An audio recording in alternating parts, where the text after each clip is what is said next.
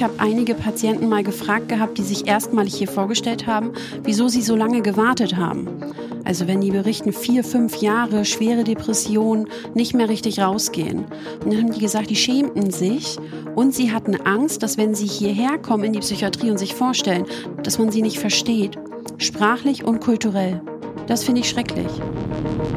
Moin und willkommen zu Was heißt hier gestört? Dem Podcast aus der Psychiatrie über Psychiatrie. Mein Name ist Vera Fester und ich darf an dieser Stelle regelmäßig mit Menschen sprechen, die in welcher Form auch immer mit psychischen Erkrankungen zu tun haben. Und heute ist das Canan Baskin. Sie ist psychologische Psychotherapeutin am Asklepios Klinikum in Hamburg-Harburg und hat türkische Wurzeln. Das sage ich deshalb, weil es mit unserem Thema zu tun hat. Wir wollen nämlich heute darüber sprechen, welche Herausforderungen es gibt bei der Behandlung von Menschen mit Migrationsbiografie. Da denkt man jetzt wahrscheinlich als allererstes mal an die Sprachbarriere. Dabei ist die wirklich nur eine von vielen Schwierigkeiten. Erstmal ganz allgemein gefragt. Was heißt denn gestört? Was sind Ihrer Meinung nach psychische Störungen? Psychische Störungen sind letztlich Verhaltensweisen, Muster erleben, die einen irgendwie so einschränken, dass man das Leben nicht so führen kann, wie man eigentlich wollen würde. Das heißt, es sind also Erlebnisse, Emotionen oder Gedanken oder eben Verhaltensweisen, die immer wiederkehren und ein Einschränken in der eigenen Freiheit. Mhm. Jetzt wollen wir heute sprechen im weitesten Sinne über interkulturelle Psychologie. Kann man das so als Begriff ja. verwenden? Mhm. mhm. Was versteht man unter interkultureller Psychologie? Es geht quasi darum, also zum einen, interkulturell würde ja bedeuten zwischen zwei Kulturen. Mhm. Das heißt, es setzt voraus, dass man sich überhaupt mit dem Begriff Kultur auseinandersetzt. Nicht mehr nur sagt, es geht hier um psychische Krankheit und Gesundheit. Mhm. Und man setzt dann nicht mehr voraus, dass es irgendwie eine Kultur gibt, die universell für alle vorhanden ist, sondern wir sagen offenbar, oder was heißt offenbar, es ist eigentlich völlig klar und wird mhm. nur zu selten thematisiert, gibt es unterschiedliche Kulturen. Und wenn wir auf Menschen, zum Beispiel in der Psychiatrie, treffen, die aus anderen Kulturen, Nationen hierher kommen, dann bringen die ihre eigenen Vorstellungen von Gesundheit und Krankheit mit. Und dann entsteht im besten Fall erstmal auch ein interkultureller Raum mhm. in der Therapie. Und den sich anzugucken und zu prüfen, was macht das mit mir als Therapeutin? Mhm. Was macht das mit meinem Gegenüber? Wie begegne ich dem eigentlich? Mhm. Und wie begegnen wir uns? Das untersucht die interkulturelle Psychologie. Mhm. Ja, dann fangen wir vielleicht einfach mal mit dieser Begriffsdefinition an. Was versteht man denn unter Kultur? Da habe ich lange wirklich immer wieder zu recherchiert, weil ich mich das auch gefragt habe, mhm. ähm, weil ich irgendwie damals irgendwie dachte, gut, es gibt vielleicht eine deutsche Kultur, eventuell gibt es eine europäische Kultur. Das war schwierig, mhm. ja, da irgendwie zu gucken, was würde das eigentlich bedeuten. Mhm letztlich, wenn man sich ähm, Definitionen anguckt, dann geht es vor allem um so ein Werte- und Normgefüge. Mhm. Also eine kollektive Vorstellung davon, von der Mehrheitsgesellschaft, mhm. wie man sich zu verhalten hat, welche Sprache hauptsächlich genutzt wird, mhm. welche Religion vielleicht auch etabliert ist, wie das Rollenverständnis von Mann und Frau beispielsweise ist. Mhm. Das alles definiert Kultur. Okay.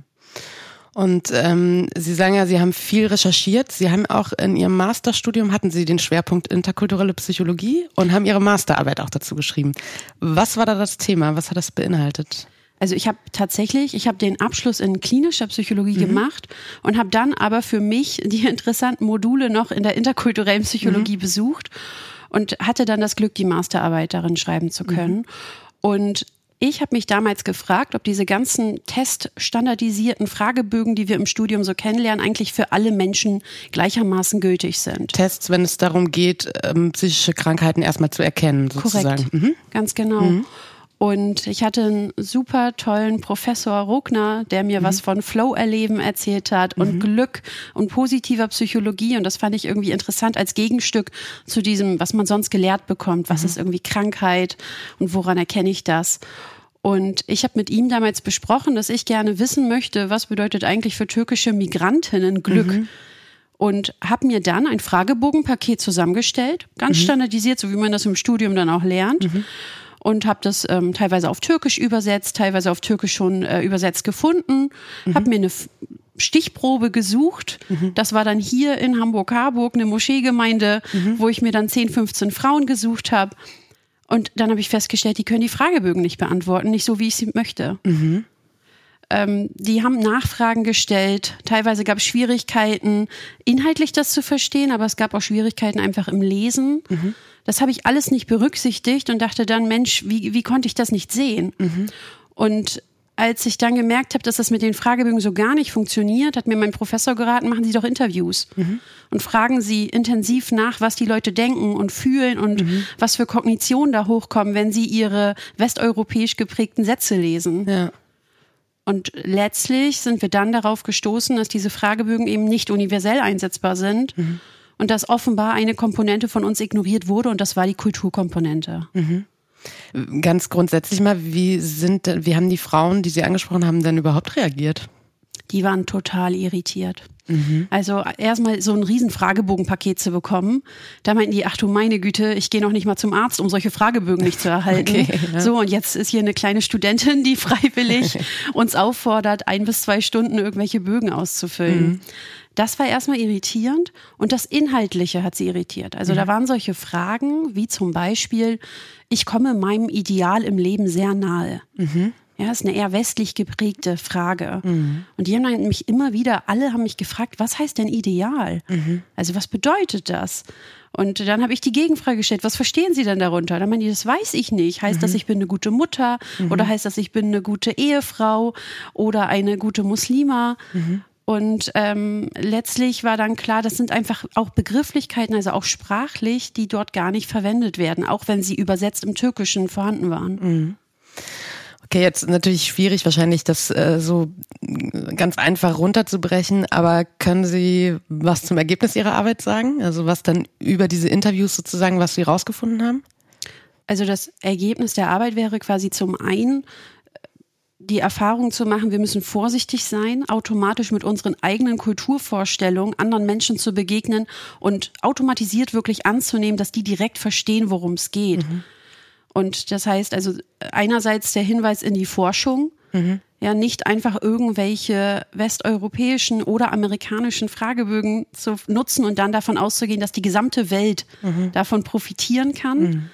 Und gleichzeitig ähm, ist rausgekommen, dass diese türkischen Frauen einen großen Teil ihres Glücks abhängig von ihrer Familie machen.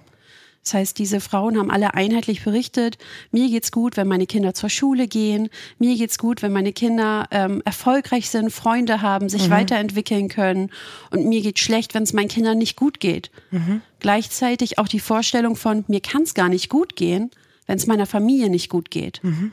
Und das ist etwas, wo wir sagen würden, das ist geprägt von so einer kollektivistischen Kulturvorstellung, dass ich eben Teil einer Gruppe bin und dass mein Glück ja, und mein mhm. Lebensinhalt von dieser Gruppe abhängt. Mhm. Genau solche Gedanken, inwieweit kommen die auch in ihrer jetzigen Arbeit hier in der Klinik ähm, zum Vorschein? Also diese kulturellen Unterschiede, wie macht sich das bei Ihnen im Alltag bemerkbar mit Ihren PatientInnen? Das macht sich darin bemerkbar, dass ich zum Beispiel, wenn ich mh, hm, einen jungen Patienten habe, Mitte 20, mhm. vielleicht türkischstämmig, mhm. der mir erzählt, dass er noch zu Hause wohnt und mhm. gar keine Idee hat, auszuziehen, mhm.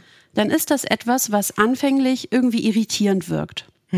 Und sobald man dann aber nachfragt, und offen ist, auch zu erfahren, warum dieser junge Mensch sich gar nicht lösen will im Moment mhm. von seinen Eltern. Und wenn man dann Abstand gewinnt zu so eigenen Vorstellungen wie Hotel Mama oder so, mhm. ja, was einem dann mhm. vielleicht direkt in den Kopf kommen würde, ähm, dann bietet man ihm wirklich Möglichkeit, Therapie zu kriegen. Mhm. Ja, weil dann erfährt man vielleicht von Ängsten, von Sorgen, ähm, von der Besorgnis von der Trennung der Eltern, mhm. von der Furcht, dass sich die Beziehung verändern könnte mhm. oder von der Vorstellung, sich nur von den Eltern loslösen zu können, wenn eine Frau an der eigenen Seite ist, weil man sich vielleicht das Leben alleine gar nicht vorstellen mhm. mag, weil das total negativ assoziiert ist. Mhm. Anders als jetzt bei Menschen, die ähm, hier aufgewachsen, hier geboren sind und deren Eltern vielleicht auch gebürtig aus Deutschland kommen, mhm. wo das vielleicht eher was super Attraktives ist. Ja. Autonom sein, autark sein, mhm. selbstbestimmt. Ja. Das sind so die Unterschiede und die machen sich bei so vielen Menschen bemerkbar. Also wirklich aus so vielen unterschiedlichen Ländern. Mhm. Ähm, ich finde das sehr gewinnbringend, einfach offen zu sein und zu fragen, warum ist das eigentlich so? Ja. Welche Rolle spielt denn bei all Ihrem Interesse an dieser Thematik Ihr eigener Hintergrund? Ich hoffe, eine große. also, ich bin ja selber gebürtige Harburgerin mhm. und bin hier zur Schule gegangen und habe meine eigenen auch Diskriminierungserfahrungen gemacht, ne, mhm. ne, habe auch Rassismus erlebt mhm. und habe aber auch festgestellt, wie schwierig es ist, anderen Menschen zu vermitteln, warum man zum Beispiel so sehr an seiner Familie hängt. Mhm. Und ähm, ich habe das im Studium gemerkt, wenn, wenn ich irgendwie häufiger mal zur Familie gefahren bin, dass das auch Irritation einfach ausgelöst hat. Ja. Und das, was es dann mit einem als betroffene Person macht, ist, dass man sich ja dann selber hinterfragt. Mhm. Also dann kommt so ein, ist das vielleicht nicht normal? Passt das irgendwie nicht? Bedeutet es, wenn man Studentin ist, dass man ganz losgelöst von der Familie sein muss? Mhm. Jetzt kommt's, ist das irgendwie krank? Ist, oder ist mhm. das irgendwie gesund? Was ist denn jetzt das Normale? Und je mehr ich mich damit auseinandergesetzt habe, desto mehr Druck habe ich mir selber ja auch gemacht. Mhm. Und jetzt für mich mit diesem Wissen irgendwie da reinzugehen und zu sagen, nee, nee, es ist vollkommen in Ordnung. Wir sind hier auch in Deutschland multikulturell aufgestellt. Mhm. Und ich als Kind und äh, Enkelkind von Gastarbeitern mhm. bringe natürlich mehrere Kulturen in meinem Herzen mit. Ja. Und ähm, das irgendwie akzeptieren zu können, bringt ja auch für mich selber dann innere Ruhe, mhm. die ich dann hoffentlich auch meinen Patienten vermitteln kann. Mhm. Dass es ganz normal ist, dass man in Konflikte kommt. Mhm. Wenn die Eltern vielleicht einem strenger erscheinen, ja, jetzt gerade bei jungen Patienten, mhm. ähm, als es vielleicht bei den Nachbarn der Fall ist. Ja. Ähm, jetzt gibt es ja aber nicht nur Menschen wie Sie, die diese beiden Kulturen kennen und möglicherweise auch eben bestimmte Erfahrungen gemacht haben, die jetzt entsprechenden PatientInnen helfen können, sondern sie haben ja auch KollegInnen, wo das nicht der Fall ist. Mhm. Ähm, ist es ein Problem, dass die vielleicht dann auch einfach Sachen in der Therapie gar nicht richtig erkennen können oder vielleicht falsch deuten aufgrund eines anderen Wertesystems? Ähm, und kommen die dann manchmal auch zu Ihnen und fragen nach irgendwie und sagen so, hey Mensch, ich habe hier von mir aus eine türkische Patientin, türkischen Patienten, mhm. wie soll ich damit umgehen oder so? Also kommt das öfter vor? Ja. Ja, ich halte das tatsächlich, also zum einen, ich halte das für ein Problem, mhm. weil ich glaube, dass die Menschen dann in ihrer Versorgung ähm, quasi gehindert werden, mhm. ja, wenn sie missverstanden werden. Mhm. Ich habe erst zuletzt von einer jungen chinesischen Studentin gehört, die gesagt hat, sie hat die ganze Zeit verzweifelt versucht, jemanden zu finden, der irgendwie ein Verständnis dafür hat, mhm. welchen Druck sie gegebenenfalls von der Familie erlebt und mhm. welche Erwartungen sie erfüllen möchte. Mhm. Und dann aber als Antwort von verschiedensten Therapeuten immer nur die Rückmeldung bekommen hat, lösen Sie sich. Ja. ja warum telefonieren Sie denn so oft mit Ihrer Mutter? Mhm. Wieso gehen Sie denn zu den Familienfesten? Und das ist für mich daneben behandelt. Mhm. Ja, das, das bedeutet für mich, dass die Person in dem Fall ähm, nur ihr eigenes kulturelles Verständnis vor Augen hatte und völlig außer Betracht, außer Betracht, sagt man das so? Außer Betracht. Außer Betracht, vielen Dank. Mhm. Außer Betracht gezogen hat, dass das Gegenüber das vielleicht gar nicht so absolut teilt. Mhm. Das ist eine Benachteiligung. Mhm. Und das ist eine Lücke. Und das, was jetzt zum Glück hier bei uns auf jeden Fall passiert ist, dass ich häufiger angefragt werde, mhm. dass ich dazu in der Abteilung referiere, mhm. dass ich versuche, darauf aufmerksam zu machen und ich hoffe, dass das einfach immer mehr werden wird, dass es auch außerhalb von Hamburg in anderen Bundesländern der Fall ist und dass es irgendwann selbstverständlich wird. Mhm. Ähm, als Therapeut in seiner eigenen Rolle quasi kurz Abstand zu der eigenen kulturellen Vorstellung gewinnen zu können, um den Gegenüber die faire Chance zu lassen, hm. mit der eigenen Vorstellung auch da sein zu dürfen. Da sind wir jetzt so bei der Thematik ähm, Wertevorstellung vielleicht im weitesten Sinne. Nochmal was ganz Offensichtlicheres vielleicht. Welche Rolle spielt dann die Sprachbarriere? Eine wesentliche für sehr viele Menschen. Hm. Also ich glaube, ich habe mir das letztens nochmal angeguckt gehabt, wenn von zwei Drittel ja, aller mhm. Personen mit einer Migrationsbiografie sind selber hierher eingewandert. Mhm. Und ähm, gerade jetzt in den letzten Jahren haben wir viele Menschen noch bekommen, die schrecklichste Erfahrungen machen mussten, die unter den schlimmsten Umständen quasi irgendwie nach Deutschland zu uns gekommen sind mhm. und die der Sprache zum Beispiel noch nicht so mächtig sind. Mhm. Und da ist ein Problem, dass wir bisher keine flächendeckende Regelung dafür haben, wie ähm, Sprachmittler oder Kulturvermittler finanziert mhm. werden sollen. Das heißt, im Moment ist es noch so, dass Menschen, die der deutschen Sprache nicht ausreichend mächtig sind für ein therapeutisches Gespräch, die müssen irgendwie Angehörige oder Bekannte mitbringen oder müssen Dolmetscher bezahlen. Mhm. Ähm, das heißt, aus eigener Tasche bezahlen sozusagen. Ja, ja das finde ich schrecklich. Wow, okay. Naja, und letztendlich, äh, wenn sie kein Geld für äh, Dolmetscher haben, dann jemand aus der Familie mitzubringen, ist ja auch möglicherweise kontraproduktiv, oder? Also je nach ja. ähm, es Thematik sozusagen. Ja. Therapie sollte ein sicherer Raum sein. Ja. Und wir sollten eigentlich imstande sein, irgendwie allen Menschen Therapien anbieten zu können. Mhm. Ich finde auch denen, die der deutschen Sprache nicht mächtig sind. Mhm.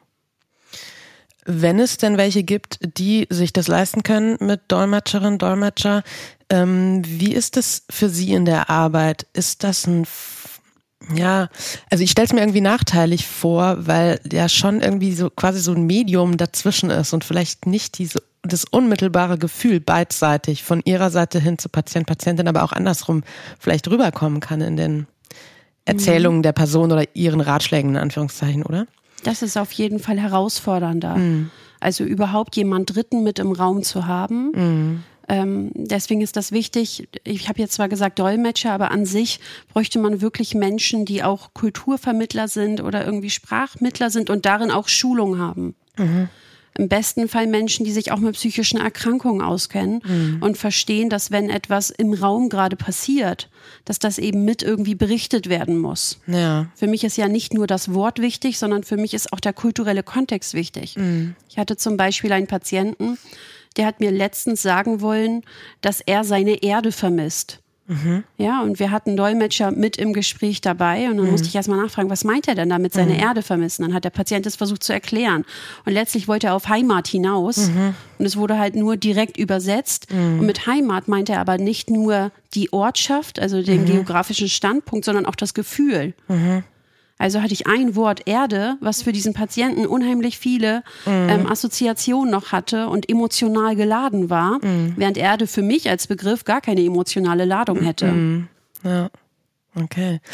Ähm, abgesehen von dem rein sprachlichen, ähm, Körpersprache ist bestimmt auch ein Thema, oder? Also, oder auch Mimik, Gestik unterscheidet sich ja auch zwischen Kulturen extrem teilweise. Auf jeden Fall. Ich muss eine Idee davon haben, warum jemand mit mir Blickkontakt hält oder warum nicht. Mhm wieso jemand sehr leise spricht, mhm. wieso jemand bestimmten Themen ausweicht oder aggressive Gebärden. All mhm. das kann sich unterscheiden. Mhm. Ähm, mir hat letztens ein Patient mitgeteilt gehabt, dass wenn ich den Daumen hoch mache, und das mhm. mache ich häufiger mal, mhm. dass das in unterschiedlichen kulturellen Kontexten auch als Beleidigung aufgefasst werden kann. okay. Hm. Er hat es mir nicht übel genommen. Wo kam er her? Also, er kam aus Afghanistan. Ja. Und ich war sehr dankbar, dass er mir das rückgemeldet ja, hat. Okay. Hm. Ähm, die Patienten wissen ja dann natürlich, wie ich es meine, aber trotzdem möchte ich ja niemanden irgendwie einen Mittelfinger zeigen. Nee, klar, nee, absolut. Ungünstig. Ja. Auch dafür ist es wichtig, sich damit auseinanderzusetzen. Mhm. Unabhängig von sowas, äh, Sie haben jetzt gerade gesagt, Afghanistan, auch in den letzten Jahren äh, ne, ist ja irgendwie ähm, der Bedarf an ähm, Therapieplätzen irgendwie auch für Menschen, die Beispiel, also die einfach aus welchem Land auch immer geflüchtet sind, irgendwie gestiegen ähm, die teilweise auch schlimmste Sachen erlebt haben. Also nicht ja. nur die Flucht als solche, das Heimatverlassen, sondern gegebenenfalls auch Folter, Vergewaltigung, was auch immer. Ähm, wie gehen Sie mit den Themen um?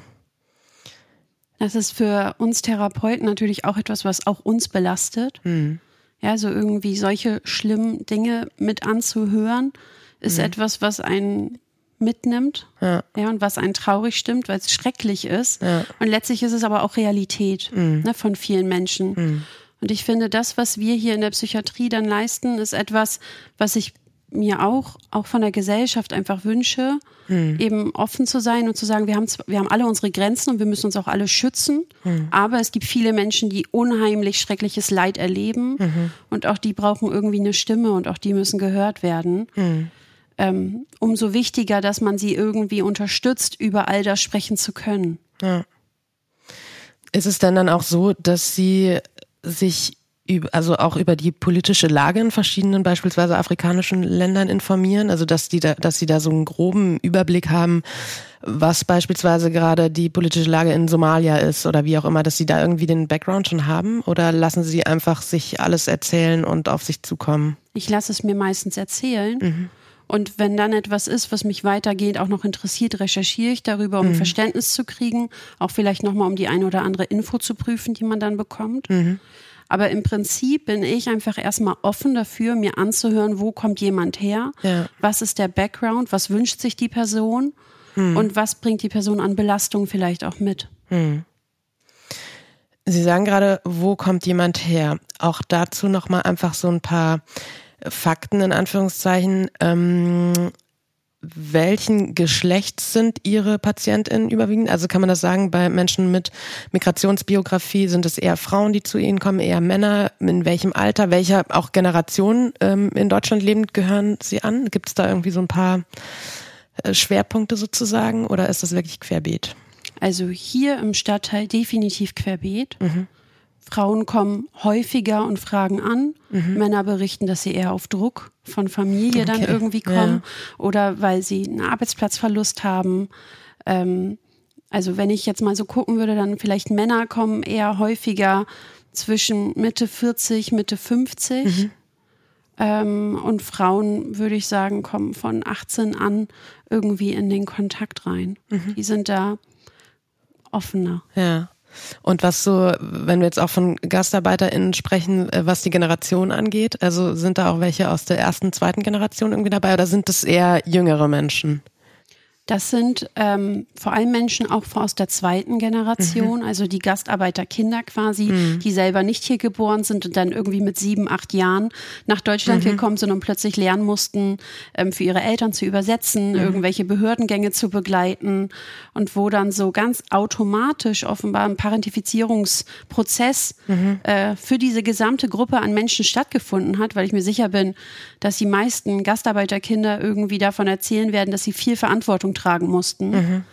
Und wo sich das dann natürlich weiterhin so geprägt hat. Ja. Ja, das heißt, das sind oft Menschen, die mit ihrer Familie auch sehr verbunden sind, die aber wenig Möglichkeiten hatten, für sich selber zu sorgen, an eigene Bedürfnisse zu denken oder überhaupt sich zu fragen, welche Bedürfnisse habe ich eigentlich. Und wenn man das mit sieben, acht, neun Jahren so gar nicht lernt und dann später irgendwie jahrelang so vorträgt, ist es schwierig, das mit 40 oder 50 auf einmal ganz neu zu lernen, ohne Hilfe. Ich möchte einmal einen ganz kurzen Break machen und ein kleines Assoziationsspiel spielen. Ich sage Ihnen ein Wort oder einen Begriff und Sie ähm, reagieren mit einem Wort, mit einem Satz, mit was auch immer Sie möchten. Ähm, starten wir mit Migrationspolitik. Läuft nicht gut. Läuft nicht gut. Okay, verstehe. Ähm, Familie. Finde ich schön. Läuft Ja. gut, sozusagen. Läuft gut, fühle ich mich direkt wohl, Ach, schön. Ja. habe ich direkt Wärme hier Ja. an der Brust. Ja, schön. Mm, Dann geht's vielleicht damit ähnlich weiter. Hamburg-Harburg. Liebe ich. Ah, schön. Okay. Und wollen auch nie wieder hier weg. Also ich bin zwar offen für Reisen, aber Harburg ist einfach meine Heimat. Ja, schön. Flüchtling. Brauchen viel mehr Unterstützung. Viel, viel mehr. Also genau, da denke ich mir nur, bitte schaut alle dahin, diese Menschen brauchen Hilfe. Ja. Morbus Bosporus. Nervt mich. Was ist Morbus Bosporus und warum sind Sie genervt von diesem Begriff? Mir ist dieser Begriff im Studium begegnet und damals habe ich ihn noch relativ unreflektiert irgendwie dann sogar angenommen. Und ähm, letztlich meint dieser Begriff, dass Menschen mit einem mit einer eigenen Migrationserfahrung, also Menschen, die hierher gewandert sind, irgendwie deutlich häufiger, so die Annahme, ähm, einen allgemeinen Körperschmerz, diffuse Ganzkörperschmerzen mitbringen und sich dann vielleicht in einer Arztpraxis vorstellen, Allgemeinarztpraxis oder Notaufnahme und, und, und. Und wo dann davon ausgegangen wird, dass diese Schmerzen oder diese Belastung, diese Symptome, die die Menschen berichten, psychosomatisch seien. Das Risiko ist, und das zeigen ausreichend an Studien, dass diese Menschen dann keine adäquaten Behandlungen erhalten können. Das heißt, es wird nicht untersucht, woran es liegt. Und es wird abgetan mit psychosomatisch, wobei man ja sagen muss, auch psychosomatisch wäre eine Erkrankung, die behandlungsbedürftig Ja, ist. ja, voll. Mhm. Deswegen ärgert mich das. Ich finde es trotzdem wichtig, drüber zu sprechen, weil ich häufig genug leider ärztliche Kollegen kennengelernt habe, die den Begriff unreflektiert nutzen oder selbst wenn sie den Begriff nicht nutzen, es inhaltlich einfach in den Raum reinbringen. Der somatisiert doch nur. Das ist ungünstig und professionell und wird der Versorgungslage quasi beziehungsweise diesem Versorgungsbedarf der Menschen nicht gerecht. Hm. Ja, und es schwingt ja auch so ein, also so ein Abstand, das hat ja auch, ich finde, dass dieser Begriff auch so einen rassistischen Unterton hat. Also mhm. Morbus Bosporus, also es ist so was Pauschalisierendes irgendwie schwingt mit. Ich finde es ja auch irgendwie fragwürdig, als ich den Begriff das erste Mal gehört habe ähm, und mich dann informiert hat, was damit überhaupt gemeint ist. Und wir, glaube ich zumindest, ähm, Menschen neigen eh oft äh, zum Pauschalisieren. Gerade wenn wir über Kultur sprechen, ist das ja auch so, dass man dann sagt, ach ja, der oder die hat eine andere Kultur. Man kann doch nicht sagen, Kultur ist gleich Kultur, oder? Also wie Richtig. erleben Sie das in Ihrer Arbeit? Richtig. Also nur weil jemand aus der Türkei kommt, mhm. beispielsweise, mhm. Ähm, heißt das nicht, dass er irgendwie eine bestimmte Denkweise hat. Oder mhm. nur weil jemand aus einem bestimmten Ort kommt, bedeutet das nicht, dass er nur ein eingeschränktes Muster an Verhaltensweisen hat. Mhm. Also Kultur an sich ist nichts ähm, Homogenes. Ja, es ist zwar eine allgemeine geteilte Vorstellung. Das heißt mhm. ja nicht, dass 100 Prozent diese Vorstellung teilen. Ja. Ähm, gehen wir von Religion aus. Ja, wir selbst wenn man flächendeckend eine Religion hätte, würde es immer Menschen geben, die nicht diese Religion teilen. Mhm. Und selbst bei den Menschen, die eine Religion teilen, werden sie sie nicht gleichermaßen leben. Mhm. Also wir müssen da wirklich ein bisschen Abstand zu gewinnen, zu pauschalisieren mhm. und offener sein, uns anzuhören, was die Menschen denken und fühlen und warum sie so handeln. Das kostet aber mehr Zeit. Mhm. Ähm, wenn wir schon von diesen unterschiedlichsten Kulturen sprechen, gab es denn in Ihrer Arbeit irgendwie eine, Patientin, ein Patient, wo Sie sagen, das ist auch eine Kultur, mit der Sie bisher keine Berührungspunkte hatten. Da hat Sie irgendwas besonders überrascht oder so? Also haben Sie da so ein Beispiel? Also mir fällt zum Beispiel eine Patientin ein, die äh, in Deutschland als kleines Kind mit zwei Jahren, glaube ich, ähm, hergekommen war und mhm. gebürtig in Pakistan geboren wurde. Mhm. Und mit ihren Eltern hierher gekommen ist und in der Therapie immer wieder so Ideen berichtete, hm, dass sie es ihrer Familie nicht recht machen kann, dass sie mhm. eventuell die Familie enttäuschen wird. Die war 20 Jahre alt, also wirklich noch relativ jung, frisch aus der Schule raus mhm. und war hin und her gerissen. Soll ich studieren, soll ich arbeiten oder doch heiraten? Wie kann ich am mhm. ehesten meine Familie glücklich machen? Mhm. Ähm, das hat mich als Harburgerin im ersten mhm. Moment erstmal irritiert, weil ich dachte, Mensch, sie ist 20, ne? sie mhm. darf auch an sich denken. Und je mehr Zeit ich ihr aber auch gegeben habe zu berichten, konnte sie einfach damit reinbringen, welche Verantwortung sie zum Beispiel in ihrer Familie hat und welches Selbstverständnis. Mhm. Und dann erfährt man in der Therapie auch Dinge, über die man vielleicht nichts weiß. Also zum Beispiel so Singlebörsen für bestimmte Personengruppen, die es dann gibt. Mhm. Apps, von denen ich noch nie was gehört mhm. habe. Lebensläufe, die man dann vielleicht mit in die Community reinnimmt mhm. und dann verteilt, um einen guten zukünftigen Gatten zu finden. Okay. Ähm, und das war in der pakistanischen äh, ja. Kultur sozusagen, war das gang und gäbe so? Das war zumindest für diese Patientin mhm. und für ihr persönliches Umfeld war das der Fall, mhm. dass man sich da einfach besonders viel Mühe gegeben hat mhm. und sich lange damit auseinandergesetzt hat, wen möchte ich denn mal heiraten, wie soll der denn dann so sein? Mhm. Und das war nicht so, dass sie sich also jetzt würde man vielleicht wieder pauschal denken, wurde sie gezwungen? Mhm. Gab es da irgendwie eine, äh, eine, Zwangsehe? Nein, es ging um was ganz klar Arrangiertes. Mhm. Und es war von der jungen Frau gewollt. Und mhm. sie fand es toll, irgendwie über ein halbes Jahr mir immer wieder erzählen zu können, was für Vorstellungen sie von einem Mann hat und von der Ehe und mhm. was der mitbringen muss und wie sie versorgt werden möchte. Mhm. Und das ist jetzt nichts, was ich persönlich mit meiner kulturellen Vorstellung teilen würde, mhm. aber was ich respektiere. Ja, dass sie das so hat und so lebt. Und ähm, abgesehen dann auch von, von solchen, ich sage jetzt mal, Ansichten, was Ehe oder Partnerschaft oder so angeht, inwieweit unterscheiden sich denn, ähm, ja, unterscheidet sich das Verständnis von psychischer Gesundheit oder Krankheit ähm, in unserer, ich sage jetzt mal, unserer äh, biodeutschen Kultur von mir aus, ähm, von der anderer Kulturen, auch wenn man es wahrscheinlich wieder nicht pauschalisieren kann. Aber gibt es da so ein, so ein Grundding, was irgendwie anders ist? Also ich glaube, das eine ist, dass wir in ähm, Deutschland hier ja allgemein sehr davon ausgehen, dass wir sehr viel selber auch verändern können. Mhm. Das heißt, es wird viel Kraft, ja, vermutet und assoziiert und dass man die Idee hat, dass Menschen, wenn sie zum Beispiel depressiv sind, mhm. dass sie dann über ähm, vermehrte Aktivität, positive Aktivitäten, soziale Kontakte, mehr positive Gefühle, dass das zu einer Verbesserung der Befindlichkeit führen mhm. Und das würde ich sagen, ist etwas, was eine gewisse kulturelle Prägung hat, mhm. weil es voraussetzt, dass wir autonom sind mhm. und dass wir an uns selber denken, selber denken wollen und selber denken dürfen. Mhm. Und ähm, mir würden jetzt Pauschalen, zum Beispiel Familien, Patientenfamilien einfallen, die, als ich sie gefragt habe, was sie glauben, wie die Depressivität wieder besser werden wird, mir geantwortet haben, beten. Mhm. Ne, und wo dann quasi gesagt wurde, je mehr ich bete, ähm, desto höher ist ähm, quasi mein Glück mhm. und desto besser wird es mir gehen und desto mehr Glück wird mich in der Zukunft erfahren können. Mhm. Das heißt, das war etwas, was einerseits von einem nur bedingt irgendwie selber durchführbar war. Mhm. Als ich dann mit positiven Aktivitäten und sozialen Kontakten gekommen bin, haben die mich erstmal ein bisschen irritiert angeguckt. Mhm. Und es war aber trotzdem in Ordnung, weil wir dann einen Kompromiss gefunden haben. Ja, weil ich mehr beten kann und trotzdem das vielleicht sogar verbinden kann mit, ich treffe andere Freunde, die mit mir gemeinsam beten mhm. und ich gehe nach dem Besuch in die Moschee vielleicht noch in ein Café. Mhm. Ähm, wie sieht's denn aus mit ähm, so Stichworten wie äh, Selbstfürsorge, eigene Bedürfnisse artikulieren? Ist das was, was in anderen Ländern auch Thema ist? Oder ist es da vielleicht auch dann teilweise so, dass viele gar nicht wissen, oh, ich habe vielleicht gerade meine Psyche überfordert sozusagen mit mhm. dem, was ich erlebe und ich habe da gerade irgendwas und brauche Hilfe oder müsste mit jemandem darüber sprechen? Also ich glaube an sich, dass wir irgendwie alle Bedürfnisse haben und dass die unterschiedlich sind, das wird sich nicht sehr groß kulturell unterscheiden. Mhm. Der Unterschied liegt darin, wie wichtig ich diese Bedürfnisse nehme und wie ich sie mhm. äußere.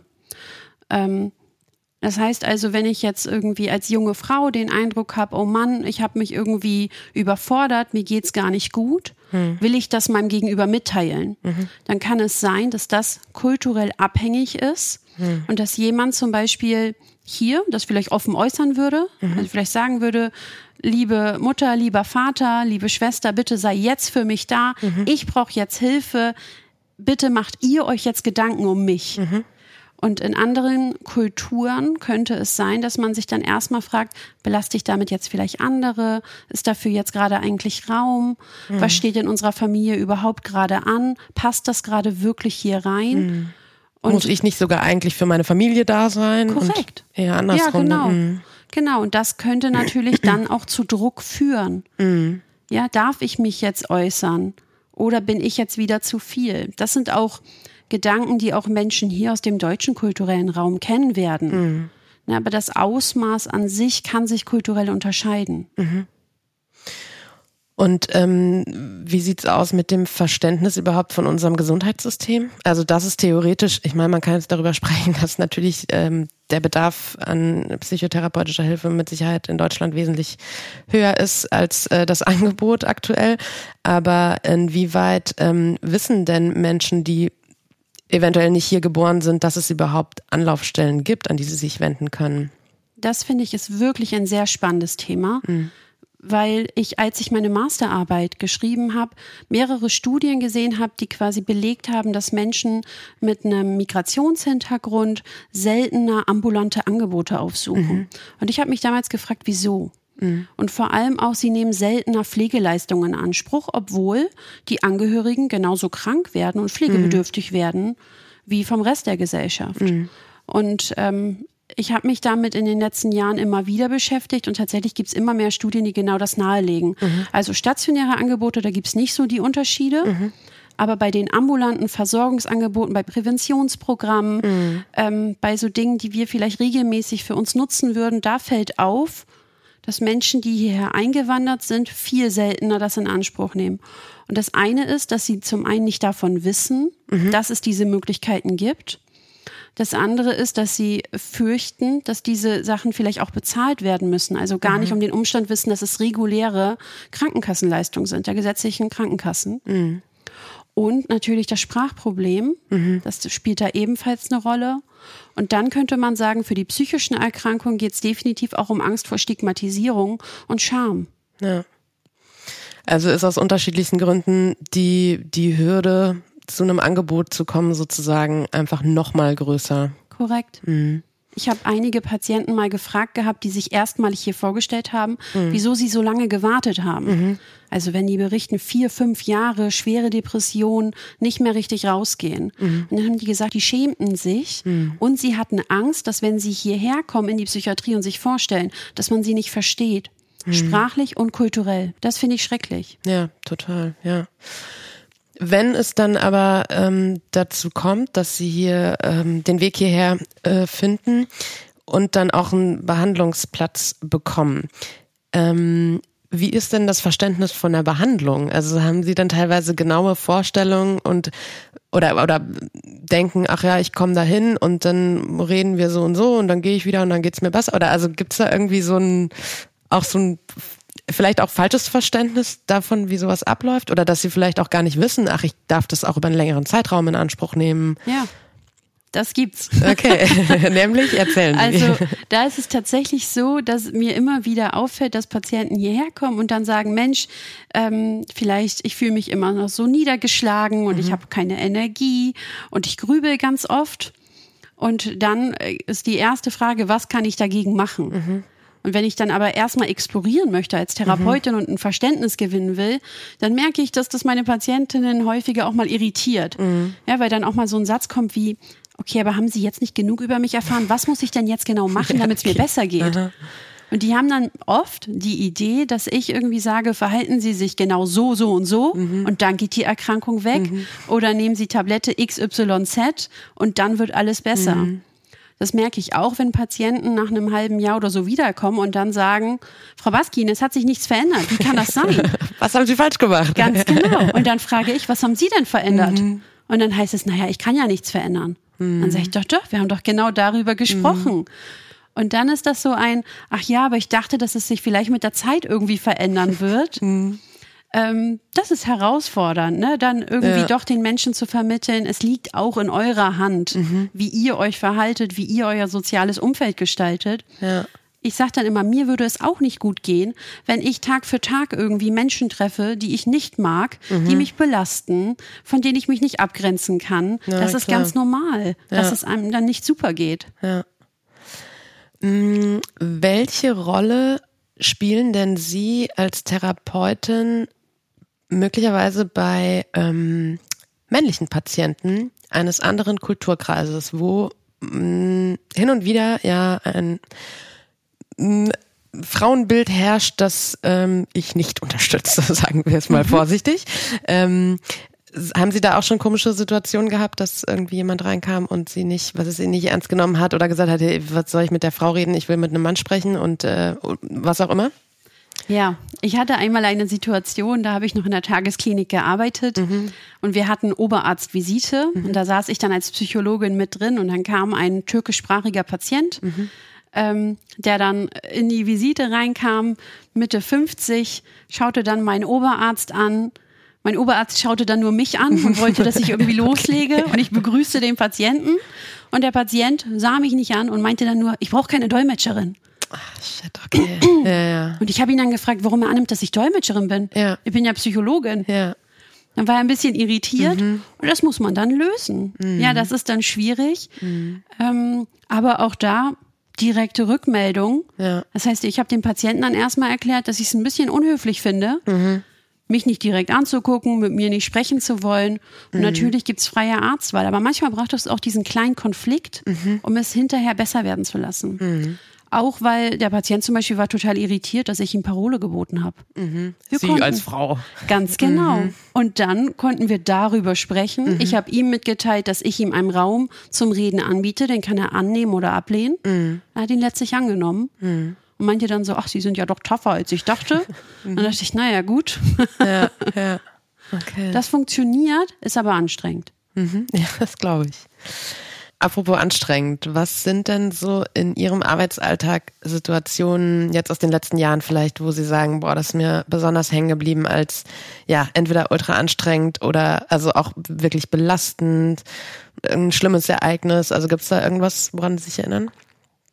Also es gibt tatsächlich ein Ereignis, was mich sehr mitgenommen hatte. Es war ein Patient, der hierher geflohen war. Mhm drei, vier Jahre hier war und verzweifelt versucht hat, ich glaube als 19-jähriger junger Mann, seine acht- und neunjährigen Geschwister hierher zu holen. Mhm.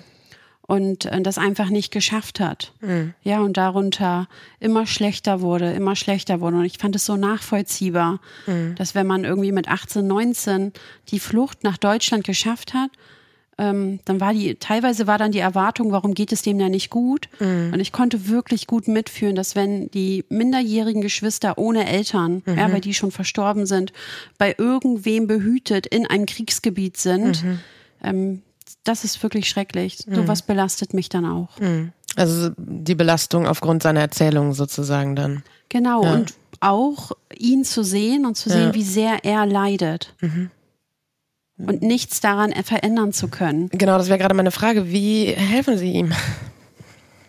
Also ich habe ihm erstmal einen Raum geboten, überhaupt über diese Gefühle zu sprechen, mhm. über diese Verzweiflung, über Schuld erleben. Dann habe ich mit ihm reflektiert, wie mhm. viel Schuld trägt er, wie viel Verantwortung hat er an der Situation. Mhm. Wie realistisch wäre es gewesen, so eine schlimme Flucht mit zwei kleinen Kindern irgendwie zu machen. Mhm. Natürlich absolut unrealistisch und gefährlich für die Kinder auch. Mhm. Für ihn war es ja schon gefährlich genug. Er hat genug eigene Gewalt erfahren. Mhm. Und ähm, darunter dann immer wieder so eine ganz leichte, vielleicht Auflockerung.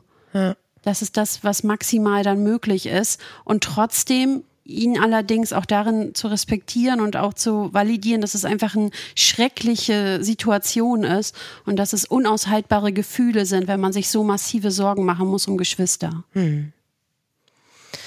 Ich stelle es mir allgemein ähm, total schwierig vor mit Menschen, die wirklich aus einer anderen Kultur kommen, in in einer anderen Kultur aufgewachsen sind, egal ob jetzt wirklich also geflüchtet oder auch schon länger dann vielleicht in Deutschland leben, ähm,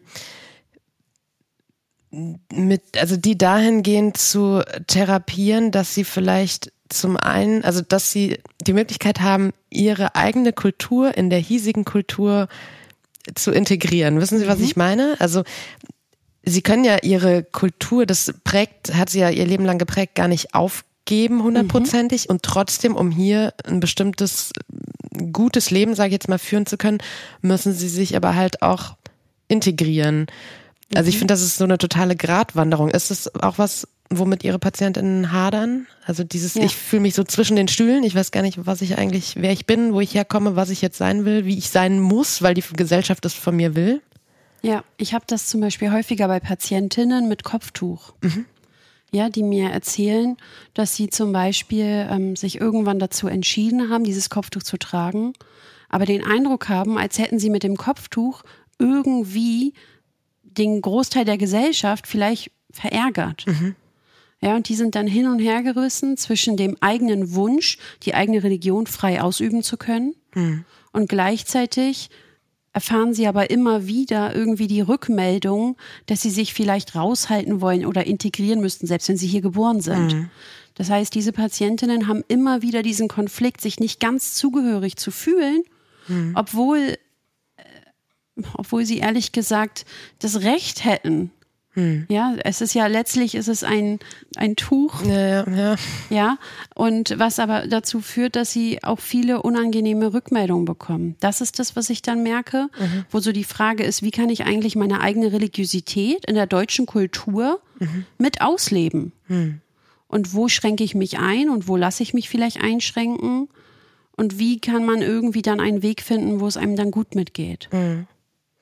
Erleben Sie es dann auch, dass ähm, Menschen sagen, ich will irgendwann um jeden Preis, sei es jetzt in ein aktuelles ähm, Kriegsgebiet, auch wieder zurück?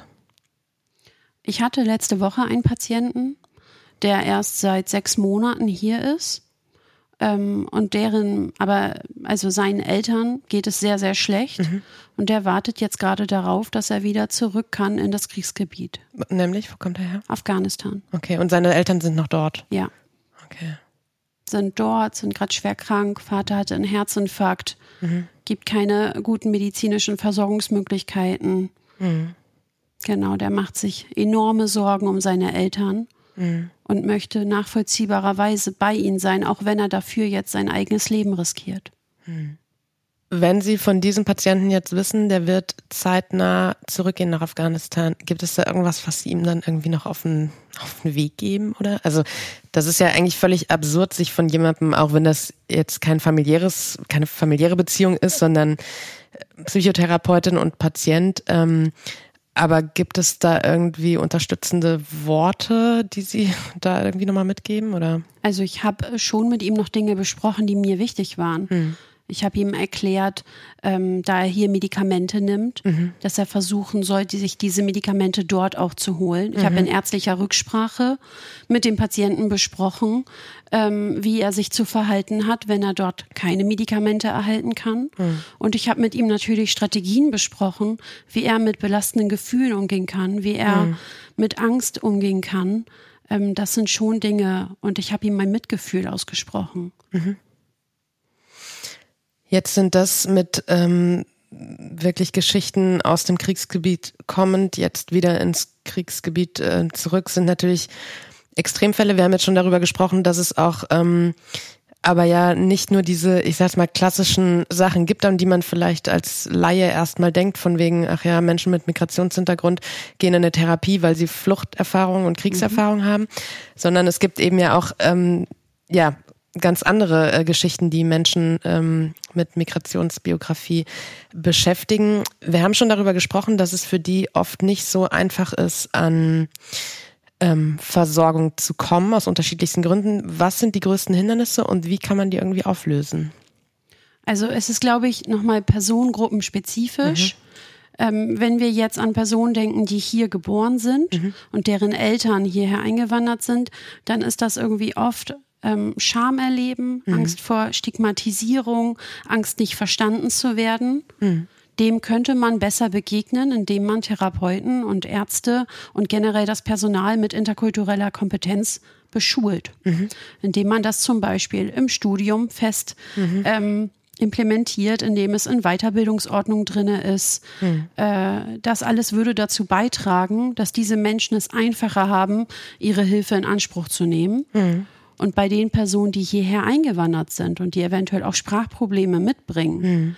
ähm, da wäre der nächste Schritt, flächendeckend Sprachmittler einzusetzen. Ja. In allen Krankenhäusern und dann eben nicht nur in der Psychiatrie, sondern auch ähm, in der Lungenfachabteilung, in der Urologie und überall da, wo Menschen Hilfe brauchen und angewiesen sind auf ärztliche Behandlung. Mhm.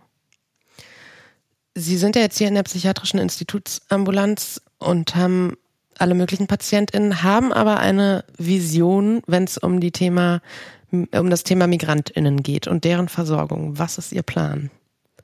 Ich wünsche mir wirklich, dass wir es schaffen, dass Menschen, ganz egal, wo sie herkommen, mhm. hierher kommen können, sich hierher trauen, einen Termin vereinbaren und gesehen werden. Mhm. Ja, gesehen werden mit ihrer eigenen Vorgeschichte, mit ihrer kulturellen Vorstellung, mit ihrer Religiosität ähm, und die Möglichkeit bekommen, ganz egal, woher sie kommen, mhm. Therapie zu erhalten. Hm. Das ist das, was ich mir wünsche. Ja.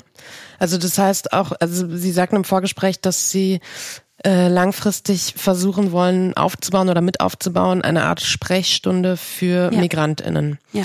Wie realistisch ist es, das umzusetzen? Also wie stellen Sie sich das genau vor? Also die Idee ist, dass wir jetzt starten. Ich biete jetzt schon mittlerweile ähm, Erstgespräche in türkischer Sprache an mhm. und habe Kollegen, die andere Sprachen anbieten können. Mhm und äh, ich wünsche mir langfristig Zusammenarbeit mit Institutionen, die wir hier in Hamburg haben und die mhm. Möglichkeit mit Dolmetschern ähm, ausgestattet zu werden. Mhm. Es ist ein bisschen auch davon abhängig, was die Politik jetzt entscheidet mhm. und ob ähm, auch Dolmetscher fest in Krankenhäusern implementiert werden können. Mhm. Das würde es definitiv einfacher machen. Ja. Ja. Und das ist so Ihr Ziel, jetzt der nächste Step, den Sie angehen wollen, sozusagen. Richtig. Okay. Dann äh, viel Erfolg dabei auf jeden Fall. Mhm, abschließende Frage, gibt es so eine Art Ritual, ein Standardsatz, was auch immer, wie Sie sich von PatientInnen verabschieden? Oder ist das von bis? Eigentlich bin ich da sehr deutsch. Ich sage heißt. immer, alles Gute und bis zum nächsten Mal. okay, ja. dann äh, verabschiede ich mich jetzt auch erstmal so. Alles Gute Ihnen, vielen Dank fürs Gespräch und Danke ja, vielleicht tatsächlich bis zum nächsten Mal. Okay, Danke. Vielen Dank. Und das war's schon wieder mit dieser Folge Was heißt hier gestört? Dem Podcast aus der Psychiatrie über Psychiatrie. Wenn ihr irgendwelche Fragen, Wünsche, Anregungen habt, meldet euch einfach über die Social Media Kanäle der Asklepios Kliniken.